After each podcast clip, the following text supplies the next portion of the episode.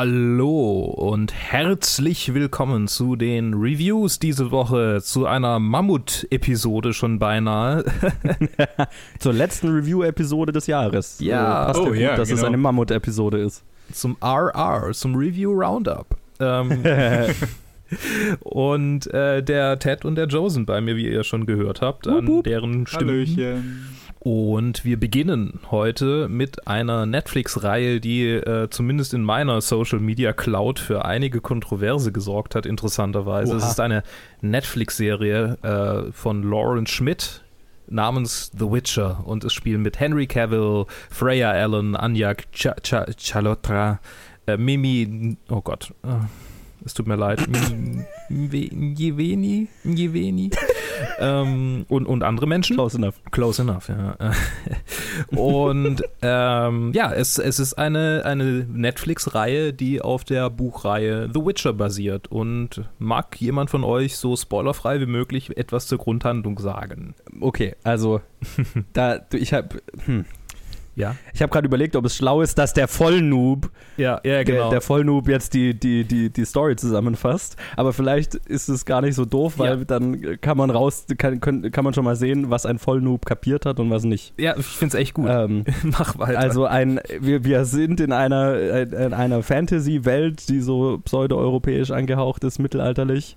Wir haben Monster und anderes Gedöns, was äh, da rumkreucht und fleucht. Und Henry Cavill spielt einen Witcher, was eine, ein, eine Art Magier-Typ ist, der von als Kind von seiner Mutter da irgendwie, also vielleicht, ne, das spoilern wir vielleicht nicht, aber auf jeden Fall wurde er zu dem gemacht, was wohl sehr schmerzhaft ist und was nur wenige überleben. Und jetzt kann er Magie und tötet Monster. Das ist eine Profession. Und irgendwann in der Serie trifft er einen Barden und der rennt dann mit ihm rum. Und parallel dazu, und ja genau, und dann ist es sehr episodenhaft und die machen halt jede Episode halt irgendwas. mhm. Und es hat nicht so wirklich was miteinander zu tun. Und Mhm. basiert auch auf Kurzgeschichten, wie ich dann hinterher recherchiert habe, teilweise Ja. zumindest. Ja. Und parallel dazu findet eine andere Story statt von einer Prinzessin eines Reiches und deren äh, Reich wird überfallen und alle sterben, aber sie, äh, ist, sie ist, warum die bösen Leute da sind und wollen sie fangen, aber sie flieht und dann glauben, äh, haben wir das Gefühl, irgendwann wird sie wohl auf den Witcher treffen, weil, weil das soll sie tun, Mhm. weil ihr das gesagt wird von Genau. ihrer sterbenden Oma. Von Anfang an. Und ja, okay, jetzt mal schon mal vorweg. Ich fand, ich habe echt, ich fand über einen großen Teil dieser Serie die, die Erzählweise wahnsinnig konfus. Mhm. So als jemand, der keine Ahnung davon hat und äh, weil es, es, es, ich sag mal, es ist nicht zeitlich parallel erzählt, was sehr konfus war, bestimmt fünf Episoden lang oder so, bis ich dann mal gedacht habe, ah ja, okay, das wollt ihr mir eigentlich sagen oder das ist, was hier abgeht. Und das fand ich, das war wahrscheinlich mein größter Kritikpunkt an der ganzen Serie, ist, dass ich mir auch jetzt hinterher nicht ganz sicher bin, worum es eigentlich ging. Ähm, aber aber dass, es, dass es prinzipiell schon sehr cool war. Ah, okay. So, und jetzt lasse ich irgendjemand anders reden, damit mein äh, sehr konfuses äh, Gestammel. Ähm, Du hast eine komplette Storyline einfach vergessen. welche Storyline habe ich vergessen? Die von Jennifer. Es gibt drei oh ja, right, die, oh, die rennt ja auch noch rum. Ja, ja, genau. Ach ja, Drei genau, dann gibt es noch so eine. Oh, Ja. fuck, ja, die habe ich ja. Und das war ja Gott. fast meine Lieblingsstoryline. Ah ja, mhm. ach genau, dann genau, dann gibt es noch eine, eine, eine junge Frau, die äh, äh, körperlich äh, deformiert ist und dann von einer Hexe gekauft wird und dann trainiert wird, eine Hexe zu sein. Von einer Zauberin und sie wird zu einer Za Zauberin. Zauberin. Sure. Hexen und Zauberer sind was an, es sind unterschiedliche Dinge in diesem Universum. Goddammit. Ja, und dann äh, lernt sie das und dann, ich weiß nicht, wie weit, wie weit wir spoilermäßig gehen. Hm. Ja. Also sie, sie, sie wird eine Zauberin. What? ja, genau. Ähm, und Ted, äh, trifft auch irgendwann auf den Hexer, ja, genau. Witcher. Ja, so ist es. Ted, hast du die Spiele gespielt oder die Bücher gelesen? Ich weiß es Ich gerade nicht mehr aus. habe, ich habe alle drei Spiele gespielt. Den dritten habe ich sogar jetzt sogar nochmal von vorne angefangen. Gestern.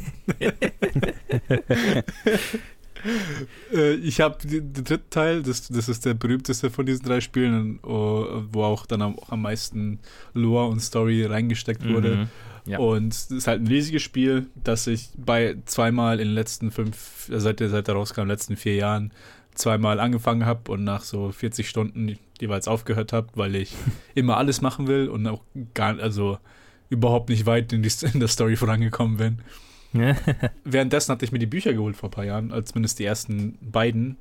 Und habe jetzt auch das erste Buch erst jetzt nach der Serie wieder äh, wirklich angefangen zu lesen.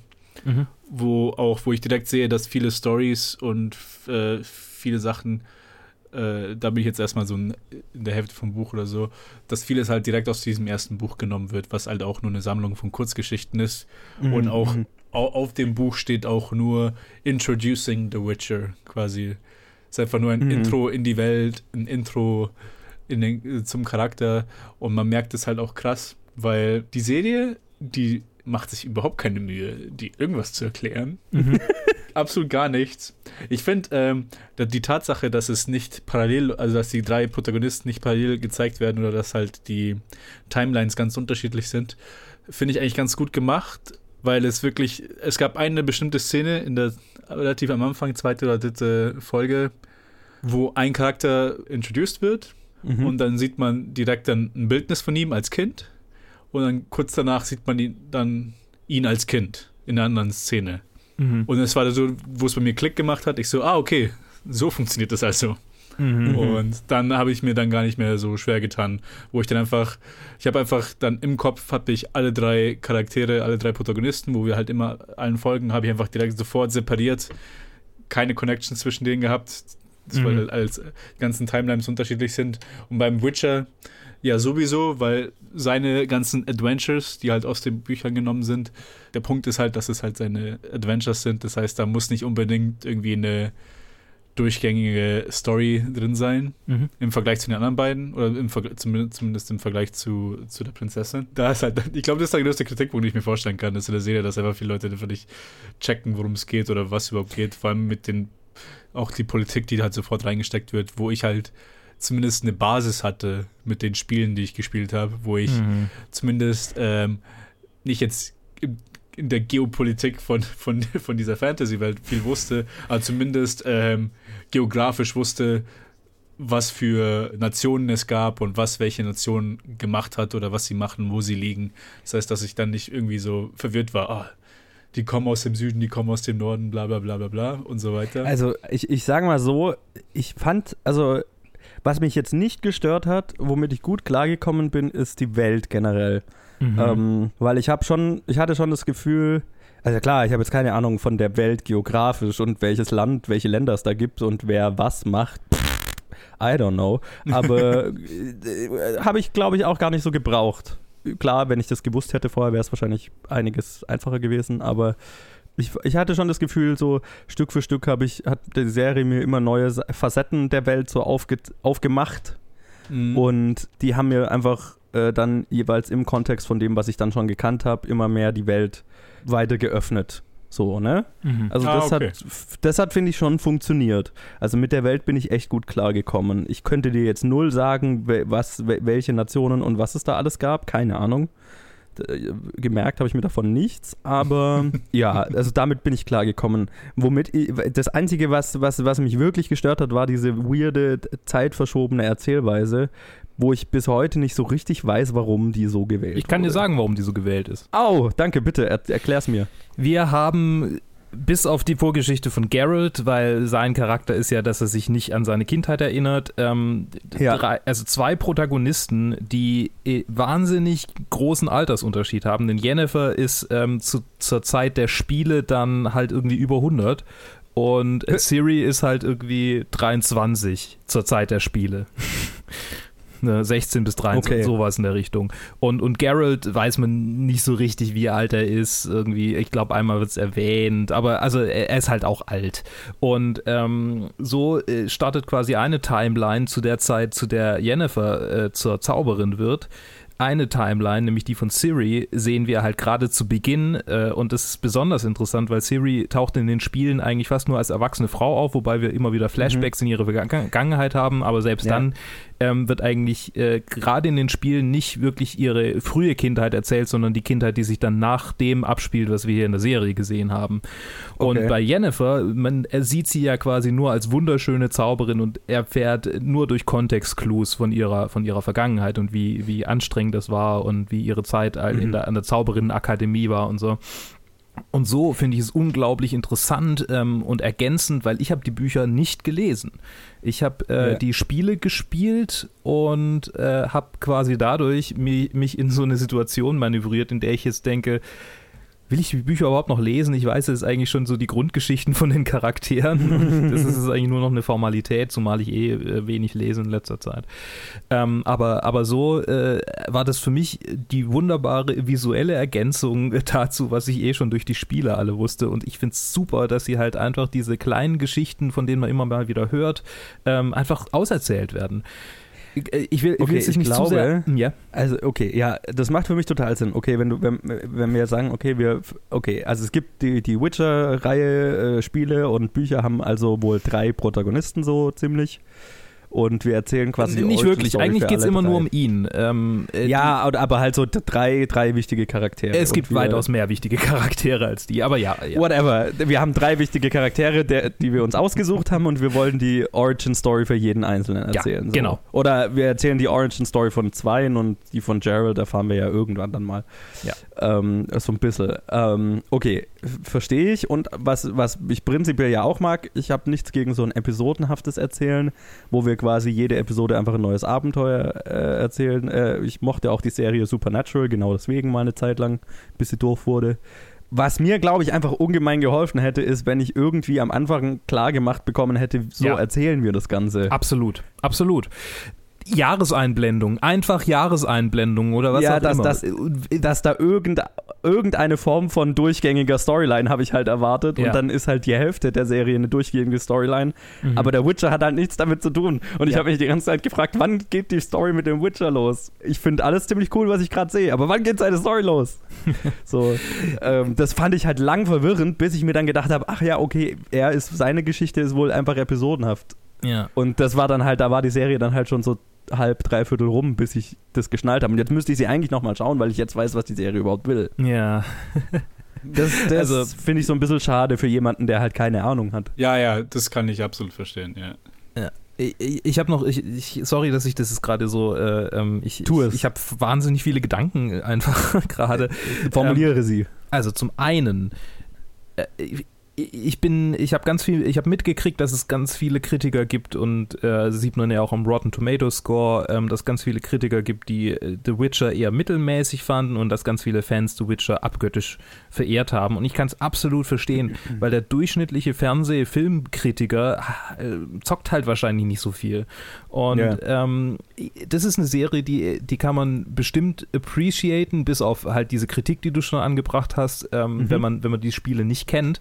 Aber wenn man die Spiele gespielt hat, ist das hier quasi die, die, die Erfüllung irgendwie so von, von dem, was einem fehlt. Weil ähm, spannend an den Spielen, wenn man die komplett alleine spielt, ist, dass einfach irgendwie Sachen erwähnt werden und dann hast du vielleicht noch so ein Menü, in dem du irgendwie dann die Lore davon nachlesen kannst, aber es wird halt einfach nur erzählt, so was in der Vergangenheit liegt, was schon alles passiert ist, aber du erlebst wenig von diesen, von diesen Sachen, die in der Vergangenheit passiert sind. Und hier sehen wir sie alle. Die erste Folge ist, also in Witcher 1 läufst du irgendwie in ein Dorf rein und äh, sprichst mit einem Charakter und dann sagt er, ach ja, äh, der, der Butcher of Blaviken. Und Mhm. jetzt, äh, achso, nee, stimmt, das ist die falsche Episode. Ups, ähm, nee, doch, war, war er, gell? War Doch, die richtige? doch, doch, Hm, schon. War die Mhm. Episode, genau. Der Butcher of Blaviken, ähm, und, und hier erfahren wir, warum. So, na- natürlich erfahren wir auch in den Spielen, warum, aber hier sehen wir eine komplette Episode, einfach Backstory zu dem Namen. Das ist, keine Ahnung, für, äh, Mhm. Leute, die Oblivion gezockt haben, das wäre so, wie wenn man halt einfach äh, der Held von Quatsch genannt wird, obwohl man halt Ja, noch nie ja, dort ja. war. So einfach, okay, keine Ahnung, bin ich wohl der Held von Quatsch, was auch immer. Ähm, und, und jetzt plötzlich hast du diese ganze, ach, das ist einfach super. Ich, ich, ich, ich kann total verstehen, warum viele Leute die Serie nicht mögen ähm, oder kritisieren. Aber für mich war es eine absolute Erfüllung. Ich habe jetzt gerade mal auf Rotten Tomatoes geschaut und die Hauptkritik ist halt immer die verwirrte, er Ja, verwirrende nee. Erzählweise und verwirrend erklärte Welt. Ja, total. Und das, so ging es mir halt 100% auch, weil ich mochte die Serie eigentlich ziemlich, Mhm. weil ich halt alles, was ich gesehen habe, ziemlich cool fand, nur halt die ganze Zeit verwirrt war, was es jetzt genau mir sagen soll. Ähm, so prinzipiell die Welt und die Charaktere fand ich total gut. Ich fand auch diese episodenhaften Geschichten eigentlich total cool, weil, wie gesagt, ich stehe schon auf, ich mag sowas, wenn wenn es einfach so ein Quest-orientiert ist quasi. Mhm. Gerade die Story von dem Witcher und seinem Barden, den ich auch auf eine merkwürdige Art äh, cool fand. Ich habe mich die ganze Zeit gefragt, ist der in einer anderen Serie? Aber ich finde ihn Ja, gut. Ich war, Der war verwirrt von seinem Charakter. Der Na, Schauspieler. ja, ja, nein, nein, einfach die Art und Weise, der, der Charakter, der hat so weird modern gewirkt, manchmal. Ähm, ja, der kommt ja in den Spielen auch vor. Äh, da ist er nicht ganz so. Das ist schon ein bisschen. Ja, aber ich, ich, ich mochte ihn. Ich habe mich nur Mhm. manchmal gefragt, warum mag ich ihn eigentlich? Der ist doch so weird. Der fühlt sich manchmal so an, als würde er in einer anderen Serie sein. Aber ich mochte ihn und ich habe immer noch dieses, dieses Lied im Ohr: Give a coin to your Witcher. ja. Ne, ne, ne. Also, äh, ne? Ist Ähm, ge- bei sehr vielen Leuten im Ohr geblieben, die, die Melodie, glaube Genau. ich. Ja. ähm, also ich, das mochte ich alles und ich mochte auch so die, Einzel, die Einzelgeschichten. Ich glaube, wenn ich einfach von vornherein gewusst hätte, das ist Supernatural, aber in einer Fantasy-Welt mit einem Witcher. Ja. Ähm, und nebenher erzählen wir noch so ein bisschen eine, eine durchgehende Geschichte mit Siri und die, äh, der anderen. Ja, Mhm. verstehe. Dann hätte ich mich da viel besser drauf einlassen können, anstatt fünf Episoden erstmal verwirrt zu sein. Ja, es ist halt, das ist, das ist genau die Sache mit, ähm, mit dem Witcher, weil ähm, es ist ganz klar drauf auf der Schiene von äh, wir, wir nehmen richtigen Einfluss von, der, von den Spielen, vor allem vom dritten Spiel, vom riesigen Spiel. Vor allem halt, man merkt es bei Henry Cavill, der einfach sein Bestes tut, genauso zu klingen, wie Geralt Mhm. im, in Mhm. den Spielen klingt. Und zwar halt so viele Hms. ja, ja.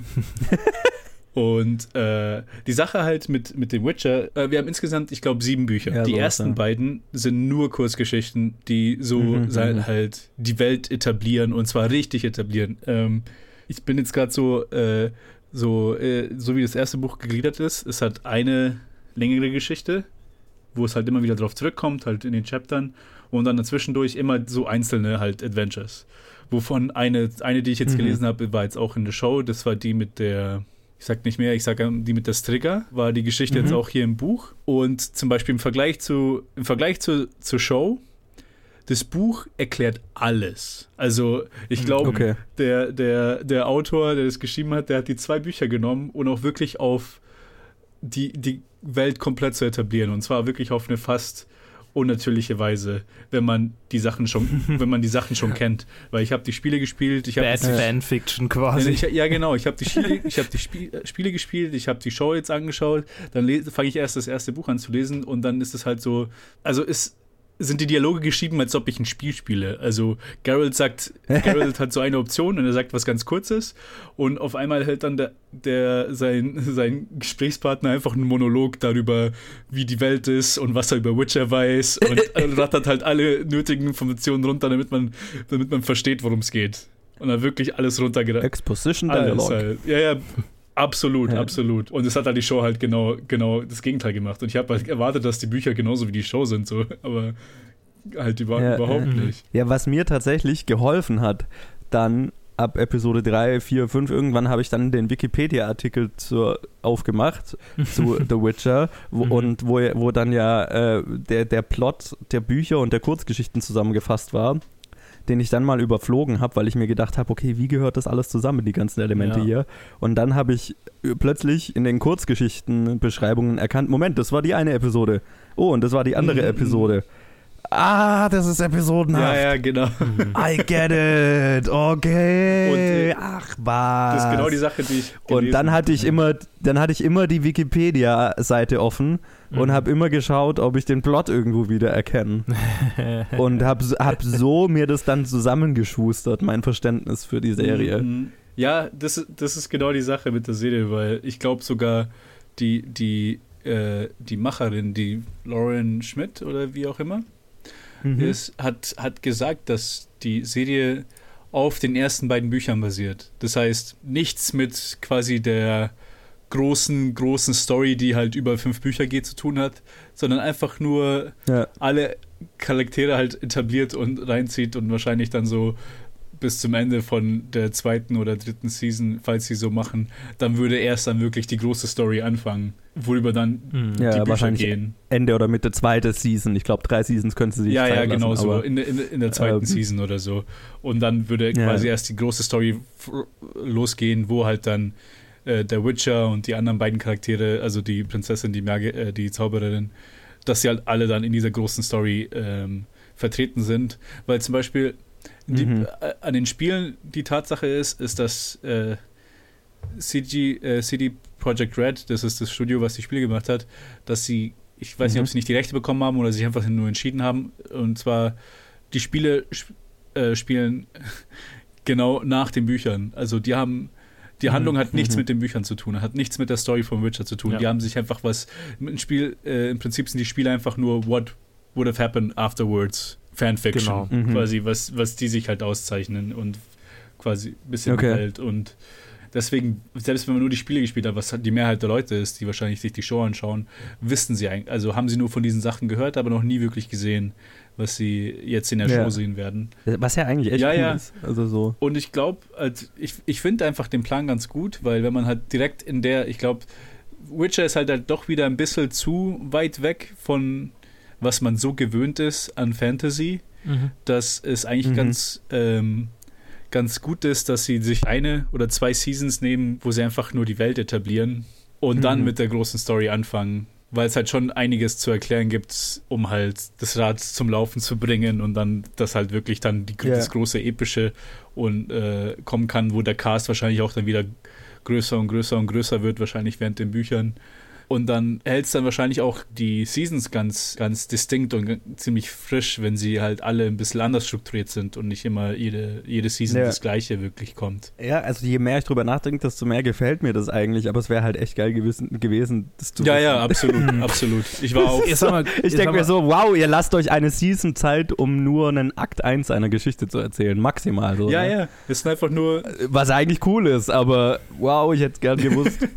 ist einfach nur, du hast drei Timelines und dann die, die sind halt dann am selben Punkt am Ende der ersten Season erst. Dann sind wir Ja. am selben Punkt. Jetzt Ja, haben wir genau. sehr lange über äh, Kontext und ähm, äh, äh, die Welt davon und die Erzählweise gesprochen. Jetzt will ich noch mal ganz kurz auf die, auf die einzelnen Schauspieler eingehen, weil Henry Yes. Cavill als Witcher, als es angekündigt wurde, was für mich Ah, es war, ich verstehe nicht warum. Und, und jetzt habe ich, also quasi so die 100% der Trivia auf IMDb ist, wie sehr Henry Cavill diese Rolle wollte und was er alles dafür gemacht hat Ja. und ja, wie lange äh, er trainiert hat und was noch alles. Und es passt einfach wunderbar. Und er ist auch wirklich der beste Teil, was die Schauspieler, also die ähm, äh, F- Freya Allen ist gut, äh, also die drei Protagonisten sind alle gut. Äh, Anja Chalotra ist genauso super und sie hat auch eine wirklich emotionale und interessante Storyline, vor allem wenn man die Spiele noch als Kontext hat und halt weiß, was aus ihr wird. Aber Geralt, äh, also Henry Cavill als Geralt ist, ist einfach herrlich. Es ist einfach Ja, eine Freude in jeder Episode. Und so die kleinen, die kleinen Mannerisms und so, also man merkt halt richtig so, der Mann muss einfach Witcher 3 irgendwie 200 Spielstunden haben, gefühlt. ja. Und ich finde das, ich finde das super. Und ich stelle mir halt vor, wie ich als 14-Jähriger reagiert hätte, wenn ich, also ich meine, da gab es natürlich Witcher 3 noch nicht, aber wenn ich, wenn ich halt irgendwie gesehen hätte, dass jemand wirklich ein Videospiel, das ich abgöttisch liebe, ähm, jemand, der halt so erfolgreich und so cool und gut aussehend ist, dass der halt einfach auch insgeheim ein Nerd ist. das das Ja. glaube ich, viel, viel ähm, Selbstbewusstsein gegeben damals. mhm, mhm. Ja, er ist absolut klasse.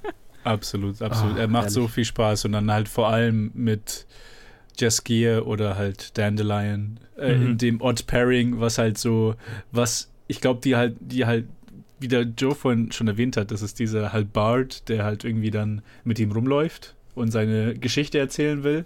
Und er ist halt einfach im Vergleich zu den meisten anderen Charakteren sehr modern geschrieben. Einfach wie er, sein, wie er sich verhält, wie er spricht, ist halt so 21. Jahrhundert eigentlich. Er ist halt so ein moderner comic Ja, ja, absolut. Ähm, und dann, es, aber es funktioniert halt so gut, vor allem weil halt der Witcher der Witcher ist und einfach fast nicht spricht und sehr broody und ernst ist und dann ist halt passt also klappt das Pairing halt umso besser, Mhm. was halt auch ein Höhepunkt. Also die die Schauspielleistung ist das, was die Serie halt wirklich, also die stärkste, das Stärkste an der Serie, finde ich. Vor allem halt Henry Cavill. Ich hatte so ein paar kleine Kritikpunkte und das sind weniger Kritikpunkte, als dass ich einfach ähm, so das kleinere Budget halt sehe. Vor allem, wenn es dann um mhm. Special Effects geht bei manchen Shots. Vor allem, wenn es äh, darum geht, wenn man äh, Szenen braucht mit super vielen, mit super vielen Statisten und dann einfach nur, keine Ahnung, man Schlachten von Game of Thrones gewöhnt ist und dann hier halt eine Schlacht sieht und dann sind es halt einfach gefühlt 30 Leute oder so. So die, ja, so die erste ja, große klar, Szene ja. in der ersten, also die erste große Schlacht in der ersten Folge ist dann, sieht halt ein bisschen leer aus. Wobei das ging noch, fand ich. Ich hab's dann, äh, ich fand, man hat es erst so richtig gemerkt, dann wirklich beim Höhepunkt. Mhm auf den die Serie, mhm. äh, auf den die Staffel rausläuft, da hat man es dann schon gemerkt. Ja, ja. Ich hatte halt so kleine Sachen, die mir halt aufgefallen sind. Und dann halt eine die, die ich gemerkt habe, ist, dass in den ersten beiden Episoden, wo dieselbe Person Regie geführt hat, gab es unheimlich viele Dutch Angles. Einfach nur irgendwie von unten, von unten schräg, von oben schräg, irgendwie komisch den Charakter Mochte gezeigt. Er halt. Und ich dachte mir so, oh, das ist eine, das ist eine interessante, interessante Entscheidung bei belanglosen Szenen. Also nicht belanglos, aber bei so einfach ruhigen, normalen Dialogszenen einfach so Dutch Angles reinzuhauen. Warst du das, Kenneth Branagh? ja, genau. Und dann hat sich, dann ist es aber so sehr schnell wieder weg gewesen, weil halt dann andere, weil es einfach nur eine mhm. Regie so eine Regieentscheidung von halt diesem einen, von dieser einen Person war, was ich ganz lustig fand. Mhm. Also, ähm, ich wollte noch gerade sagen, wo ihr es von den Schlachten hattet, äh, die Kämpfe waren aber dafür umso besser choreografiert. Absolut, das ja. Oh, das hatte ich. Henry Cavills Kampfstil ist auch wirklich, der, der, der fängt wunderbar ein, wie man sich fühlt, wenn man halt irgendwie, gerade in, in Witcher 3 dann gegen eine große Gruppe von Gegnern kämpft. Was, worauf ich mich ganz arg freue, ist, wenn Season 2 dann durch ist und vermutlich vermutlich äh, vielleicht noch eine Season 3, aber vermutlich nur Season, bei Season 2 wird es bleiben, ist meine Prediction. Ähm, aber wir dann quasi an dem Punkt sind, an dem äh, man genug versteht äh, von dieser Welt, äh, kann ich mhm. Leuten sagen, fangt mit Witcher 3 an, weil ich, ich, ähm, ich habe einige Freunde, die mir sagen so, ja, ich habe ich hab von Witcher 3 gehört, aber ich will eigentlich die ersten zwei zocken. Ja, ich Und, auch. Nee, ja, Nein. nee, lass es. Lass die beiden. Fangen mit die, drei. Die haben für verschiedene. Ich, ich habe alle drei. Aber die ersten beiden haben für sehr unterschiedliche äh, Gründe sind sie halt auch nicht, nicht so spielenswert. Du wirst vor allem der okay. erste. Der erste wird dich so abtören, dass du. Der, der hat mich der abgetört, als ich so das erste Mal probiert habe und erst Jahre später. Der ist wie so ein 90er Jahre Point-and-Click-Adventure. Oh ja, shit, ja. okay. Aber, aber, aber, halt mit drei Aber ist es Story, storymäßig irgendwie relevant? Äh, nee, nicht Ich habe alles wieder. Nee, ich, weiß, ich weiß nicht mal mehr, in, um was es genau im ersten Teil ging. Der so erste, unrelevant. Okay. Ich glaube, der erste war auch eher, ähm, war sehr abgeschlossen als als Story, weil ich glaube nicht erwartet war, dass da jetzt, dass da sowas riesiges draus wird. Das war so ein kleines Studio ja, in Polen, das er halt gemacht hat. Ja. Es gibt ein, war so ein kleines Fantasy-Spiel. Ja, ja, genau, total. Und dann halt mit dem zweiten, da sind ein paar, da sind viele Charaktere, die du dann später, die du im dritten wieder siehst und auch einige Entscheidungen, die dann den dritten Teil beeinflussen. Aber das kann man, also ich finde es ist kein riesiger Teil vom Spiel. Und es, ist ein, nee. also, es sind so kleine Interaktionen von Charakteren, wo du halt denkst, ah, genau, ich habe die Entscheidung ja, getroffen genau. und deswegen ist der gerade hier oder macht das. Mhm. Aber das ist, da ist dann nur der zweite interessant dafür. Der erste, der kann wirklich, da kannst du dir einfach die Zusammenfassung, nicht, nicht mal wirklich wichtig, also kannst, ja, kannst du einfach skippen im Prinzip. ja, okay. kannst skippen. Also auch die Städte, die vorkommen, die sind dann noch nicht mehr wirklich wichtig. Ach nee, es ist es ist dann ganz nett, wenn man im Nachhinein im dritten Teil merkt, so, ach ja, okay, da war ja das mit der, mit der Plage oder wie das war. Mhm. Und aber sonst, echt, ne, also ich weiß nicht mal mehr, wie das ausging. Und ja, also, ähm, aber das ist quasi das, das, der, der, der, der Plus, der, die Plusseite. Dann kann man einfach sagen, okay, guck dir die Serie an, dann hast du wahrscheinlich ähnlich viel Grundlage, Wissensgrundlage, wie wenn du einfach Teil 1 und 2 so gespielt mhm. hättest. Äh, zumindest, okay. zumindest, also für, für wichtige Dinge, weil ich glaube, Teil 1 und 2 geben einem andere, andere Grundlagen, andere Wissensgrundlagen, aber dafür welche, die in der Serie drin sind, nicht. Mhm. Und ich glaube, mir, mir wäre es lieber gewesen, wenn ich dann mhm. äh, die Sachen, die in der Serie jetzt erzählt werden, wenn ich die gewusst hätte und dann den dritten Teil einfach direkt gespielt hätte. Ich glaube, das mhm. ist die, das ist die richtige Witcher Viewing Experience sozusagen. Viewing and then playing. Ja, ja, absolut. Ja, das genau. sind also verschiedene Fokusse, die halt hat. Nummer drei ist halt so das Spiel, das riesige, wo halt alles reingepackt ist. Beim Nummer zwei Aha. ist halt dann so, man sieht halt einen großen geopolitischen Konflikt, wo man die Möglichkeit hat, Ja. auf beiden Seiten den zu sehen. Und das ist quasi, Mhm. da sieht man halt viel, die verschiedenen, also in der Serie sind sie auch da, da haben wir Elben oder Elfen, die halt in dieser Welt versklavt waren und das lernt, das lernt man halt alles im zweiten Teil auch kennen. Und davon siehst du ein bisschen in der Serie, aber äh, auch nicht so viel. Im ersten Teil, da geht es halt Mhm. wirklich darum, okay, wir zeigen dir, was ein Witcher ist, wir zeigen dir, worum es geht. Wie, da ist auch ganz strikt gemacht, du musst deine Potions machen, du musst so und so viel Mhm. trinken und die, und die Sachen, Ingredients suchen und finden und zusammenmixen und bla bla bla. Und Mhm. der erste Teil zeigt dann halt noch ein bisschen mehr so, weil es halt auf einem viel kleineren, äh, viel kleineren Scale ist, zeigt, äh, fokussiert er sich halt auf religiösen Fat, äh, Fatanismus in den Städten. Halt den Leuten geht's scheiße Mhm. und da Mhm. gibt es halt einen Kult, der vielleicht in der zweiten Staffel vielleicht vorkommt. Und dieser Kult ist halt, ist halt sehr mächtig. Und da ist der Fokus vom ersten Teil. Mhm.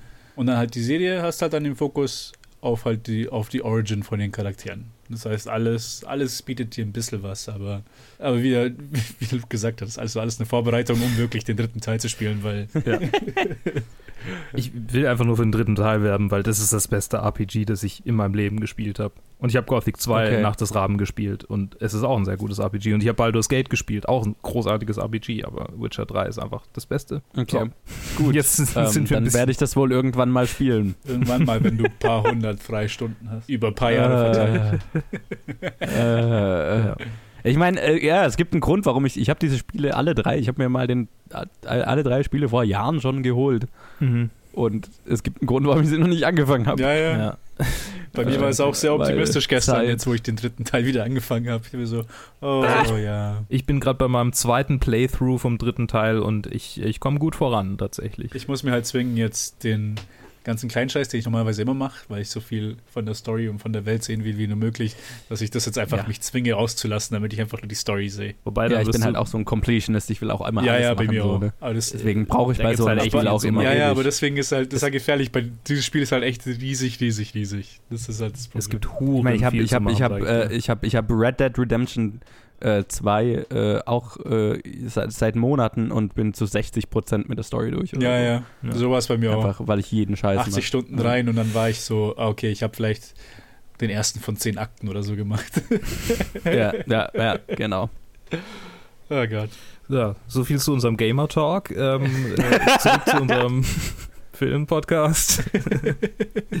Geil. Jetzt haben wir hier fast 40 Minuten über die Serie geredet Oh und ich will nur ganz Mhm. kurz meinen Abschluss äh, zu dieser, äh, zu diesem Abschnitt der Reviews sagen und äh, euch nur diese Serie, wenn ihr Witcher schon gespielt habt, auf jeden Fall wärmstens ans Herz legen. Äh, es ist auf jeden Fall eine, eine richtig, richtig coole Serie, wenn man den Kontext der Spiele oder Bücher oder wie auch immer hat.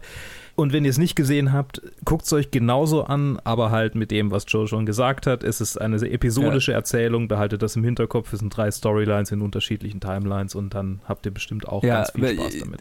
Im, Im Ernst, wenn, wenn man das einfach von vornherein weiß, dann ist es, glaube ich, so viel einfacher reinzukommen. Mhm. Also die Witcher-Story selber ist supernatural in einer Fantasy-Welt und die anderen zwei äh, äh, Storylines finden zu anderen Zeiten statt. Tada! Das funktioniert auch nur, wenn die. Leute Supernatural gesehen haben, deine Erklärung. Okay, es ist ein episodenhaftes Erzählen. Ja. Aber es ist so, gerade diese, diese, äh, äh, wie, wie hieß diese, die, dieser, diese, ähm, Was? St- Striga? Striga, Striga. ne? Ja, die dieses, Striga. dieses Viech. Das hat mich so an eine Supernatural-Episode erinnert, einfach, das, das ist wie eine Supernatural-Episode aufgebaut. Ich hatte an den Anyway. Film Striga Werewolf Bitch erinnert. Sure. Oh, ist es der mit, äh, mit Christopher Lee? Yes! Christopher Lee mit einer Sonnenbrille und einer Lederjacke, der in eine Disco Werewolf reinläuft. Hunter. eine der, ja. In Transsilvanien, warum auch immer. Der Wolf in Transsilvanien. Gold. Egal. Über den Film müssen wir auch irgendwann mal reden. Ja, ja. Okay, ähm, auch Aber- wärm, wärmstens eine Empfehlung, Ja. die Show anzuschauen.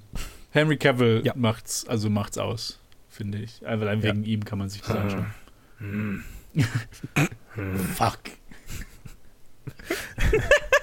ich hätte nicht gedacht, dass er dann so das so oft sagt. Einfach so in der Kampfsituation.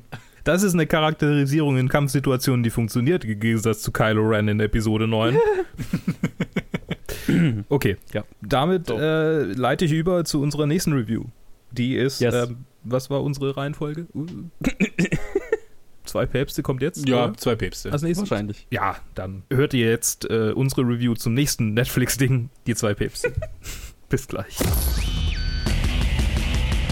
Ja, und da sind wir auch schon wieder, zumindest zwei von uns, äh, Luke und ich. Ted, Ted hängt auch noch im. Hey, ich höre jetzt nur Achso, achso, Ted, du hast ihn gar nicht Nee, gesehen. nee, nee, ich höre jetzt nur zu. Nein. Ich bin hier Number One Zuhörer für, diese, für dieses Review. Cool. Schön. Okay. Also, äh, Ted, Ted, Ted ist auch noch da. Wir machen das alles in einer Aufnahme, aber trotzdem reden jetzt einfach Luke und ich über den Film Die zwei Päpste oder The Two Popes Mhm. äh, unter der Regie von Fernando Meireles oder so ähnlich. Äh, Mhm. Den äh, hatten wir schon mal, äh, weil der nämlich City of God gemacht hat. Ah, ich wusste doch, dass ich das irgendwie. Ah, okay. Ah, Man erkennt es auch im Stil immer mal. Ja, ja, ja, ja, ja, genau. Mensch. Ähm, genau, äh, und äh, d- es spielen mit Anthony Hopkins und Jonathan Price. Also Anthony Hopkins spielt Papst Benedikt den 16., äh, Josef Ratzinger. Und äh, äh, Dingens hier, äh, Jonathan Price spielt den Sparrow. Papst Franziskus. Äh, Sure, ja, genau. Den High Sparrow. Ja, genau. so ziemlich. Stimmt, er hat den Papst zweimal gespielt.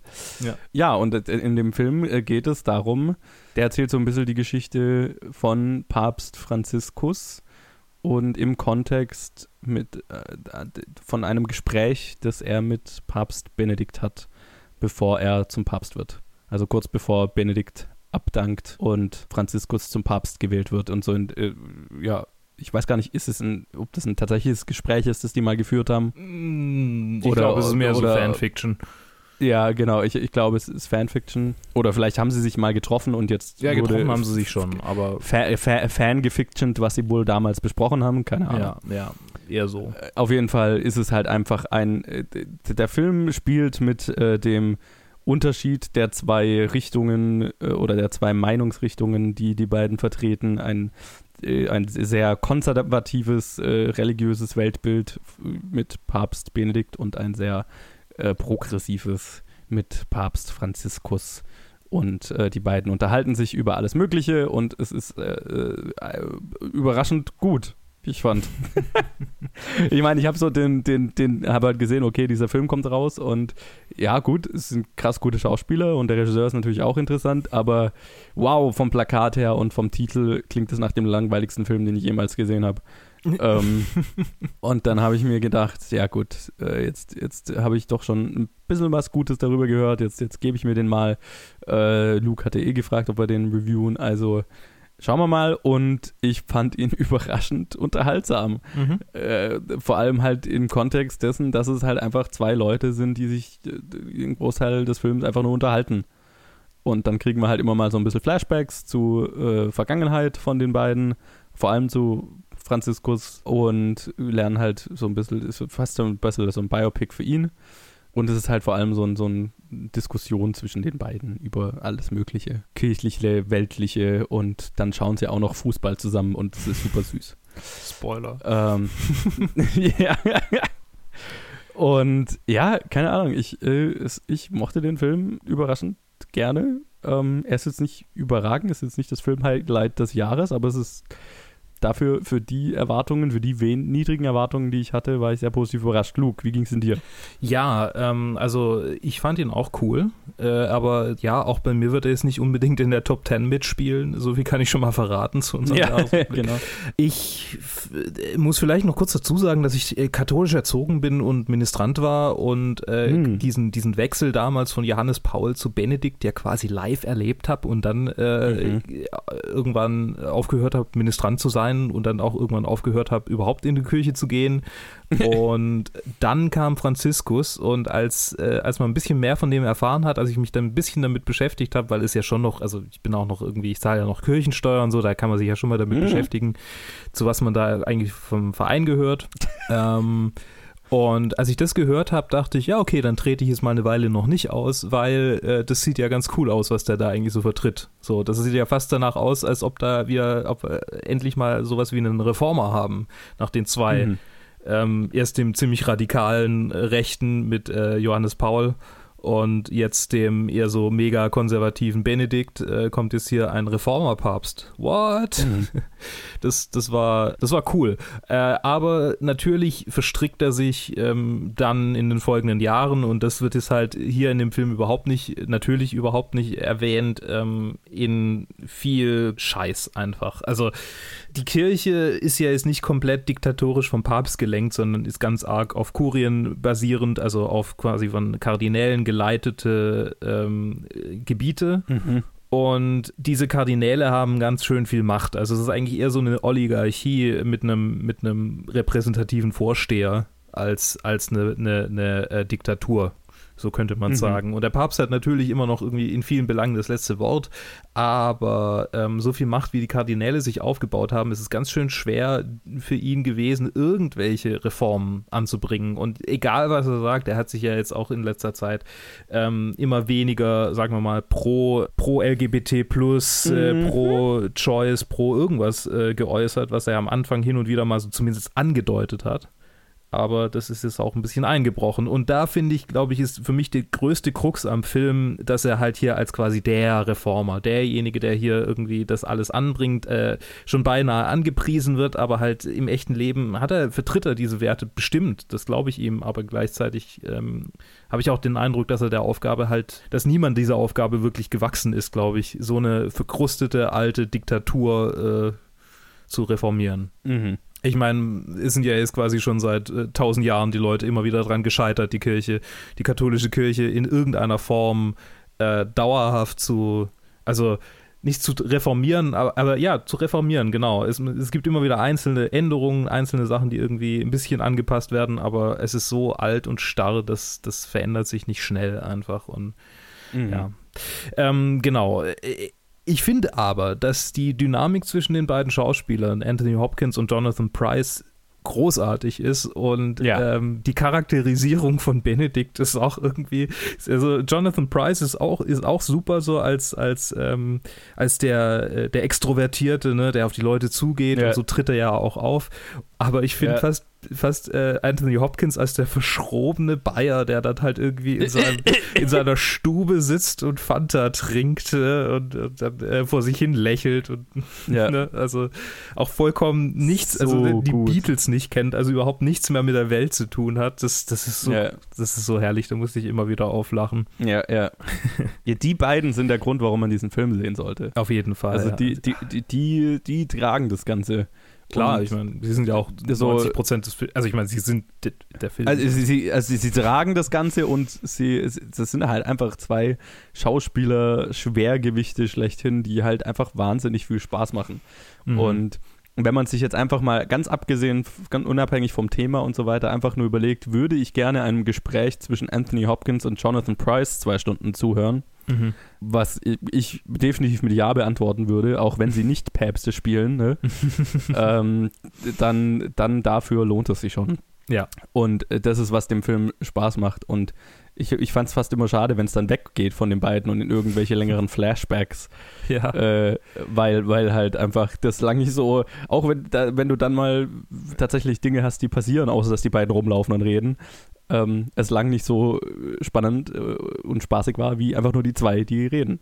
Ja. Und halt gerade, ja, wie du gesagt hast, also äh, Anthony Hopkins als Josef Ratziger, den verschrobenen, sehr na, weltfremden Typ, o Opi, der so äh, mit, mit einer äh, sehr anderen Ideen konfrontiert wird in Franziskus. Das ist schon, das ist halt cool. Und es ist halt einfach so ein klar, der Film hat, hat auch so seine politische äh, Richtung und äh, vertritt die natürlich auch stark, aber es ist halt einfach so ein, so ein politischer Diskurs, dem du halt zuschaust und von zwei interessanten Charakteren, die auch alle, alle noch sympathisch sind und die lernen sich gegenseitig ein bisschen kennen und das ist dann auch immer sehr anrührend, ne, wenn die beiden dann so ein bisschen persönlich miteinander werden und dann so ihre persönlichen Momente haben. Das ist ja alles, ist auch alles sehr süß. Und dafür, dafür kann man den Film echt äh, gut anschauen.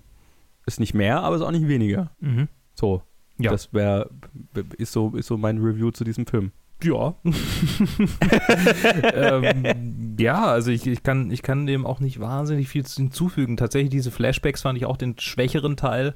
Ähm, auch wenn sie emotional sind und auch ein, ein leidiges Thema, das in der Kirche mhm. äh, ja auch immer mal wieder kritisiert wird äh, oder an der Kirche natürlich ständig kritisiert wird, äh, anspricht, nämlich das Zölibat. Mhm. Äh, und dann natürlich auch, also zum einen und zum anderen, der andere Teil der Flashbacks äh, ähm, spricht eigentlich einen noch viel umfangreicheren, wichtigeren, größeren Teil an, nämlich die ähm, Kollaboration mit Diktatoren, ja, im Prinzip, mhm. ne? also mit, ja, mit ja, politischen Systemen, die äh, eigentlich überhaupt nichts mit den Werten zu tun haben, die die Kirche, sagen wir mal, von ihren, von ihren äh, ethischen Standards her versucht zu verbreiten. Wie das mhm. jetzt, wie das jetzt, äh, ja, also man kann natürlich sich in ewige Diskussionen verstricken und ich finde, das ist auch ein Film, den könnte ich mit meinem Opa auf jeden Fall angucken. Mhm. Ähm, der, der sehr, ähm, der sehr Glauben, im Glauben erzogen wurde und dann sehr mhm. kritisch wurde und äh, also selbst eigentlich auch katholisch ist zwar, aber auch immer wieder die Kirche kritisiert und also so viel Theologen mhm. liest mhm. und so. Und ich glaube, das wäre super, so einen Film mit ihm anzu diesen Film mit ihm anzuschauen weil wir uns in vielen Belangen dann halt auch überhaupt nicht einig sind. Also wir sind quasi auch so ein bisschen wie die zwei, die dann halt über jedes Thema irgendwie äh, völlig unterschiedliche Meinungen haben und äh, da dann aber halt trotzdem beieinander sitzen und irgendwie unseren Kaffee trinken und das ist gut so. Ja, geil. Und, ja, ja, also ich, ich, das, das wollte ich auch noch sagen. Also man kann den Film, also ne, ich bin, ich bin überhaupt nicht gläubig in irgendeiner Art und finde die katholische Kirche als Organisation auch ziemlich fragwürdig bis abstoßend. Mhm. Aber das hat Ich glaube, du hast Film sie mal sich auch The Single Worst Organization genannt, wenn ich mich richtig erinnere. Äh, ich, ich habe sie, ich, warte mal, ich, ich habe in meinem Review zu The Two Popes habe ich geschrieben, äh, irgendwie, also wenn man bedenkt, was ich über über die katholische Kirche in meinem Review zu The Keepers damals geschrieben habe, wo ich, glaube ich, die äh, katholische Kirche als eine der widerlich bösartigsten Organisationen der Welt bezeichnet habe was ich durchaus auch vertreten kann, immer nach wie vor, äh, war ich eben sehr überrascht, wie, wie gut mir dieser Film dann gefallen hat, weil es halt eigentlich nichts damit zu tun hat, so erstmal. Mhm. Äh, und, und doch alles damit zu tun hat. Aber es ist halt eher so ein Austausch von Ideen, anstatt dass es jetzt wirklich um die katholische Kirche an sich geht. Schon auf der Oberfläche, aber drunter geht es halt um, um einen Austausch von Ideen und von Werten und einen, einen politischen Diskurs sozusagen.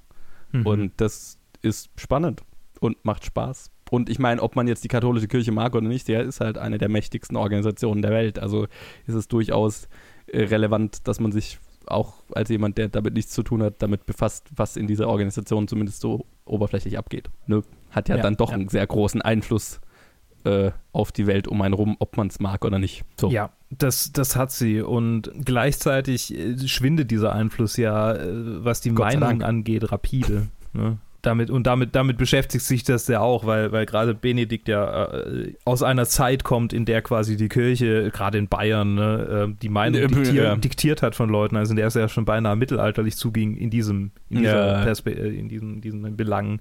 Und ja. Ähm, ja, also im Prinzip äh, befasst der Film sich mit den, mit den großen, äh, mit den großen Fragen irgendwie, die, die man, die man hat wenn man, ja. wenn man in ein bestimmtes Alter kommt und dann merkt, äh, meistens in den meisten Fällen merkt, hey, äh, das, was mir irgendwie da beigebracht wurde, wenn überhaupt in der Kindheit, das äh, kann man ja mal anfangen zu hinterfragen. Mhm, mh. Insofern ist es einfach klasse, dass auf einer großen, in einer, in einer großen, äh, wie, wie, soll ich das sagen, so, so, so weit den Leuten äh, zugänglich gemacht äh, zu sehen und äh, also so, so prominent beworben dann auch irgendwie auf Netflix. Also ich finde das, finde das wirklich einen, einen, interessanten und theologisch auch anspruchsvollen Film, wenn man sich, ja, also ja, ja es, ist, es ist einfach ein cooler Film. Durchaus, ja, absolut. Ich weiß gar nicht mehr, worauf ich hinaus wollte. Ich habe mich gerade einfach in meinem eigenen Satz verloren.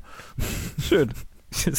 ja, ich glaube, wir einigen uns einfach darauf, es ist ein Film, den man durchaus empfehlen kann. Ja, du, absolut, absolut. absolut. Schön.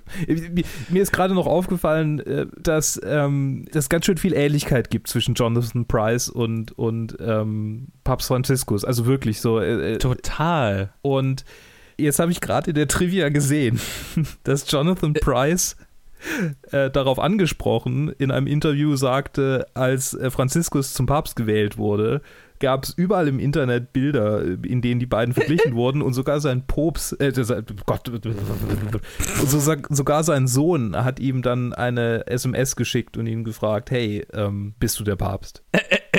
Geil. Also, er ist perfekt gecastet als der High Sparrow. Ja. Das, ist, das kann ich auch nie äh, nicht sehen. Also das, das muss man schon auch sagen. Also ich, ne, Total. Auch, äh, wenn er hier Papst Franziskus spielt, äh, irgendwo High Sparrow, äh, äh, sieht man immer noch durch. Ja, da, da erwarte ich dann immer, dass er irgendwie zu jemandem sagt, ja, es ist schon okay, wenn man dich nackt durch die Straßen treibt, weil du musst ja auch Buße tun. ja. ah, schön. Vor allem, wo er da dann in, in Brasilien äh, vor dieser Crowd spricht. Das hatte, hatte sehr äh, High Sparrow Flair. Oh ja. So. Gut. Jo. Dann würde ich mal sagen, so viel zu äh, unserem Review von äh, Die zwei Päpste. Und wir leiten über zu einem anderen Review. Nan is dying, she has a stage four lung cancer. The doctor says she has a three months. Could be faster, you never know. I need to call her. You can't do that. I need to go see her. Can't do that. She doesn't know. The family thinks it's better not to tell her, so you can't say anything. I don't understand. She doesn't have a lot of time left. She should know, right? There's nothing they can do. So everyone decided it's better not to tell her. Why is that better? Chinese people have a saying when people get cancer, they die. It's not the cancer that kills them, it's the fear.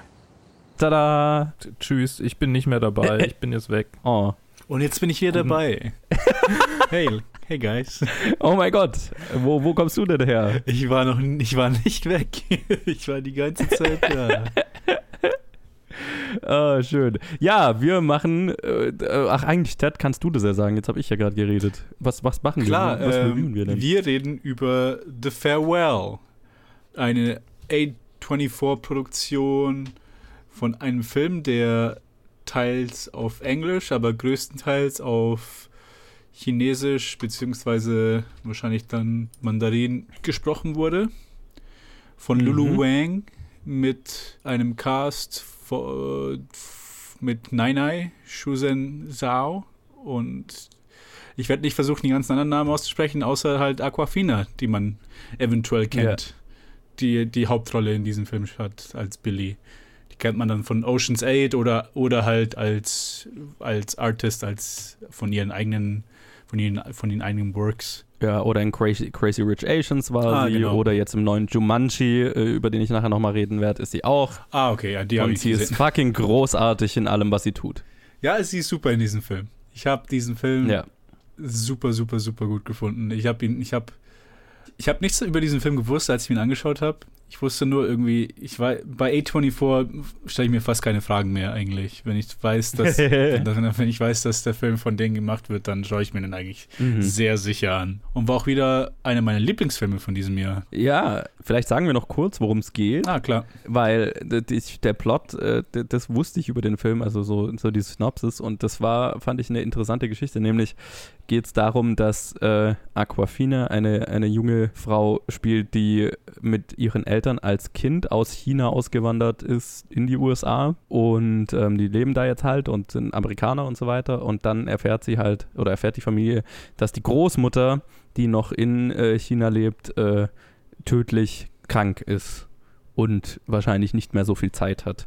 Und es ist wohl so, dass in Teilen der chinesischen Kultur oder in der chinesischen Kultur man dann einem Angehörigen, der tödlich krank ist, nicht sagt, dass der oder diejenige tödlich krank ist.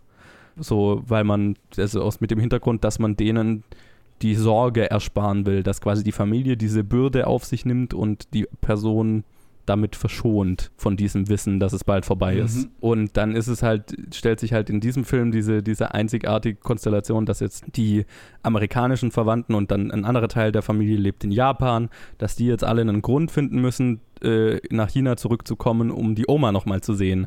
Und dass sie halt sagen, ja, dass einer der äh, Cousins oder damit der, einer der Enkel der Oma äh, heiratet und dann so eine wirklich komplette Fake-Hochzeit quasi veranstaltet wird, äh, damit die Oma nicht äh, mitkriegt, dass sie tödlich krank ist. Was ich mega interessant fand als, als Grundlage. A, natürlich kulturell so, ne? Was man sich irgendwie, also was ich mir so gar nicht vorstellen kann, dass, also, dass man jemanden, also für uns wirkt es ja so, ja, wir lügen ja diese Person an und verschweigen der, dass sie nicht mehr so lange hat. Aber ich fand diesen Ansatz total interessant, dass man sagt, ja, okay, wir wollen die aber dieser Person diese Bürde nehmen sozusagen. Also es ist halt komplett 180, wie wir es halt machen würden so. mhm. Und ja, es ist natürlich ein, ein wunderbarer Ansatz für ein Drama. Und es ist basiert auf einer wahren, der wahren Geschichte von Lulu Wangs Oma. So, ja. Das mal als Kontext. Äh, ja, und äh, genau, du hast es schon gesagt, du mochtest den Film, dann mache ich doch gleich weiter. ähm, ich mochte den Film auch total gern. Es ist auch einer meiner Lieblingsfilme dieses Jahr. Äh, wir haben jetzt unseren Jahresrückblick schon aufgenommen und da kommt er ja durchaus mal vor, deswegen äh, mehr sage ich dazu mal nicht. Den kriegt ihr ja sowieso dann äh, übermorgen zu hören, äh, wenn ihr das hört. Ähm, ja, ich, ich mochte den total gern. Es ist ein wunderschönes kleines Drama. Es ist interessant, weil der halt, weil es so ein Kulturschock von einem Film ist. Mhm. Äh, also ein Kulturschock ein großes, ein großes Thema hier ist, vor allem halt in Aquafinas Charakter, die halt so amerikanisch geprägt ist und es überhaupt nicht verkraftet, dass man der Oma nicht sagt, dass sie bald stirbt. Oder wahrscheinlich bald stirbt. Und da so, ne, du diesen, dieses Element hast, dass sie in, in ein Land zurückkommt, in dem sie sich einerseits ja zu Hause fühlt, aber auch äh, andererseits total fremd, weil es halt dann so Elemente gibt, wie eben gerade dieses, das, äh, was sie, was sie total befremdlich findet.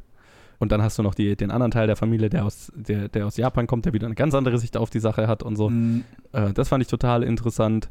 Und halt die Grundbeziehung hier zwischen Aquafina und ihrer Oma ist so süß. So unglaublich süß. Oh mein Gott. Äh, Die Oma, die Nai-Nai. Oh, was für eine klasse Schauspielerin. großartig. Ich habe schon so oft gehört, die soll bitte eine, eine Best Supporting Actress äh, Nominierung Oh, kriegen. Das wäre so was cool. ich so unterschreiben ja, würde, absolut. weil sie ist, sie spielt so unser aller Oma. Ja, ja, jeder, jeder, jeder lernt sie lieben im Laufe des Films. Also jede Person. So was von, ja, großartig. Das, was es ja so viel härter macht, ne? dass, dass man mit Aquafinas Charakter die ganze Zeit drum ringt, ob man es ihr sagen sollte oder nicht. Mm, mm. Und das ah, ist so ist so herzerwärmend einfach. Ne? Ja. Und, und gleichzeitig, gleichzeitig halt irgendwie traurig, weil man die ganze Zeit auf dieses Ende wartet, dass sie halt irgendwann stirbt. Ich sag nicht, wie es ausgeht, aber ne, das, das hängt ja die ganze Zeit drüber, über dem Ganzen, dass es halt eigentlich alles total traurig ist, aber gleichzeitig ist es so herzerwärmend. Ja. Und ich will überhaupt nicht spoilern, wie der Film aufhört, aber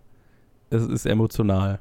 Sehr emotional. Sag nicht, wie er aufhört, weil das hat mich überrascht, wie er aufhört. Aber es ist, es ist, ein, es ist ein wunderschöner Film und ich meine, ich, hab, bei mir kam jetzt dazu, ich habe gerade meinen Opa verloren vor zwei Wochen und das war natürlich, also jetzt hier in dem Kontext halt so der, der, der Kick in die Magengrube schlechthin, der Film. Ja.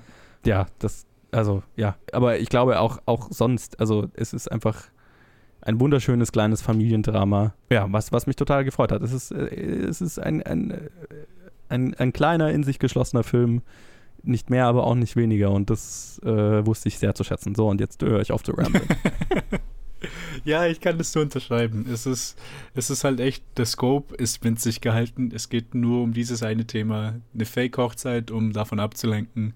Oder um jedem die Möglichkeit zu geben, sich die Oma noch, mal, noch ein letztes Mal zu sehen. Und nur darum Ja. geht's. Und dann baut es halt auf der, auf der Verbindung zwischen Enkelin und Oma auf. Vor allem aber, äh, was auch interessant ist, neben den ganzen herzerwärmenden äh, so Familiendrama, das man da hat, ist, dass diese, diese Culture Clash Einflüsse, die halt einfließen von halt einer Frau, die in China geboren ist, dort ihre, so einen Teil ihrer Kindheit verbracht hat und dann aber wirklich in Amerika aufgewachsen ist. Und dann auch da Ja.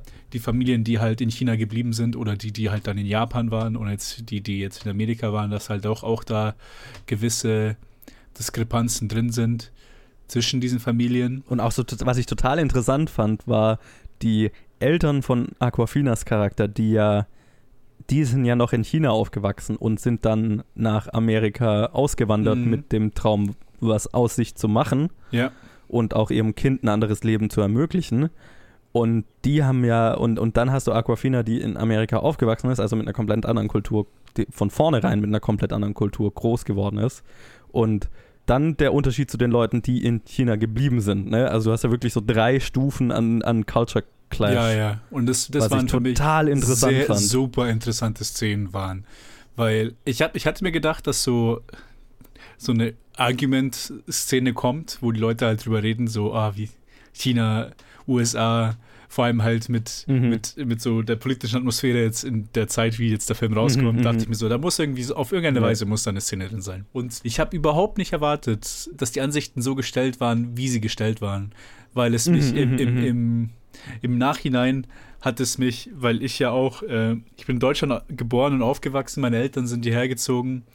Äh, mein Vater, als er jung war, in den 70ern, ist er nach Deutschland gekommen und ich habe vieles wiedererkannt. Vor Ja. allem bei mir ist es natürlich im, auf, auf einem kleineren Level, halt aus Europa, in Europa, aber halt doch so ein ziemlich großer, ziemlich großer Unterschied zwischen dem Balkan und äh, zwischen Deutschland. Dass äh, Ja. so das Verhalten von den Leuten, die da geblieben sind, das Verhalten von denen, die, äh, die ausgewandert sind und dass auch diese gewisse Distanz, die man hat als Kind, das Mhm. in, in einem, sag ich mal, in Anführungsstrichen fremden Land aufgewachsen ist, dass ich vieles davon wiedererkannt habe und halt auch viel in, in so kleinen Sachen, wenn es gibt es, also Aquafina redet auch eigentlich nach meines Wissens nach scheint sie sehr komfortabel Chinesisch zu sprechen mit ihrer Familie und mit den anderen Ja. Familien. Vielleicht jetzt nicht perfekt, perfekt, aber sie tut sich nicht schwer, eine Konversation zu halten. Ja.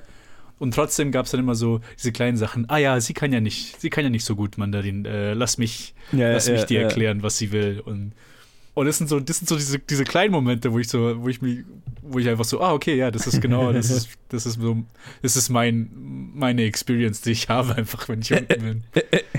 Über diese, diese richtig kleinen Sachen, diese Charaktersachen, wo, wo man halt auch merkt, dass es halt so eine Art bisschen biografischer Film ist von Lulu Wang, dass Ja. wahrscheinlich sie halt in der Situation Total. war und halt sie halt voll ihre, halt ihre Experience halt hier reinflie reinfließen lassen hat. Und Mhm. ich fand das halt echt super und äh, refreshing, weil ich halt echt ähm, mit dem, was Politische, was ich erwartet habe, dass ich eher was Stupides erwartet hatte. So was sehr Mhm. ideologisch getriebenes in einem Film, wo Mhm, es eigentlich mhm, mhm. sehr persönlich sein sollte.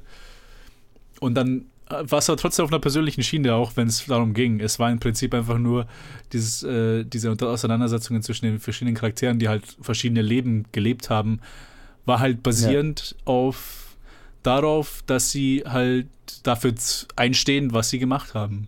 Und zwar, ob das jetzt war, in der Heimat zu bleiben oder ob das jetzt war, äh, auszuziehen nach Japan oder nach Amerika, war es halt da, dass wir halt eingestanden sind dafür, was für Personen sie sind und wieso, wieso sie Sachen Mhm. gemacht haben und dass sie Sachen gemacht haben. Und das fand ich, Ja. fand ich super. Und das halt alles in dem Kontext von diesem Film, wo, äh, wo das halt auch nicht zu viel ausmacht. Also nicht zu viel wegnimmt von Ja. dem eigentlichen, eigentlichen Drama. Vor allem, weil halt auch dann die Nein-Nein das halt auch wieder zurückbringt in, in das, in das Let's, let's have happy thoughts und lass uns eine Familie sein. Und so, ah Gott, natürlich sagt das Nein-Nein. Genau, es, es, ja, und es, es fließt immer ein, aber es fühlt sich halt, es fühlt sich in, je, in jeglicher Hinsicht immer total persönlich an und nie ausgedacht. Ne? Es fühlt sich nie an, als hätte sich das jetzt ein Autor ausgedacht, Mhm, so einen ja. fabrizierten Familienkonflikt, äh, der stellvertretend für einen Ideologiekonflikt zwischen zwei Ländern steht, Ja, so genau, gesagt. Ne? genau. Das ist nie Teil davon, sondern auch ja, wie, wie die, ähm, äh, ne, wie dann die chinesische Verwandtschaft über Amerika oder über Japan redet, äh, wohin die anderen ausgewandert sind und so. Es fühlt sich, es war so total überraschend, weil es halt einfach, es hat sich so organisch angefühlt und Absolut, ja. man merkt einfach so stark, dass es halt auf, einer, auf, auf, auf, auf persönlichen Erfahrungen beruht. Mhm. Also der ganze Film fühlt sich wahnsinnig persönlich an. Und dadurch eben überhaupt nicht künstlich, überhaupt nicht fabriziert und das ist wahrscheinlich die, die beste Art, an sowas überhaupt dran zu gehen. Ja, Und deswegen macht das alles, äh, ist das alles sehr schön und spannend. Ja, und ein sehr, Film, sehr den ich, den ich höchstens empfehlen kann. Also läuft auch noch im Kino. Ja, Äh, schaut, ne, schaut wie, wie immer an. bei den kleinen Filmen, so sollte man so schnell wie möglich erwischen, bevor er dann eben nicht mehr läuft. Ja, ja. Da war ich auch sehr froh, dass ich den halt, dass ich dann, dann mich gezwungen habe, dann nochmal nach einer, nach einer Show zu schauen, damit ich, den, damit ich mich reinhocke. Ja.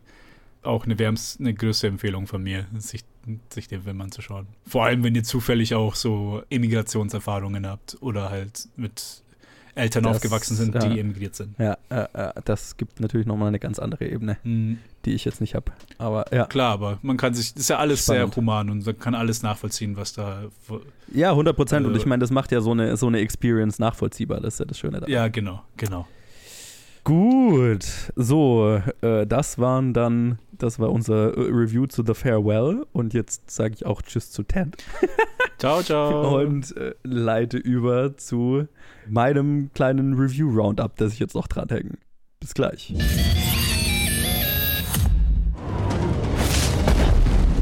Wo bin ich? Was zum Henker ist das? Eddie? Wer zum Henker sind Sie? Ich bin Milo Walker. Und wer sind Sie? Das darf nicht wahr sein. Verzeihung? Wer sind Sie? Sie sind Spencers Großvater. Ja, allerdings. Und Sie sind Milo. Das kann man wohl sagen. Sind wir tot? Also, das ging mir auch gerade durch den Kopf. Bin ich gestorben und wurde verwandelt in einen winzigen, muskulösen Pfadfinder? Wir sind nicht tot. Und was ist das dann hier? Okay.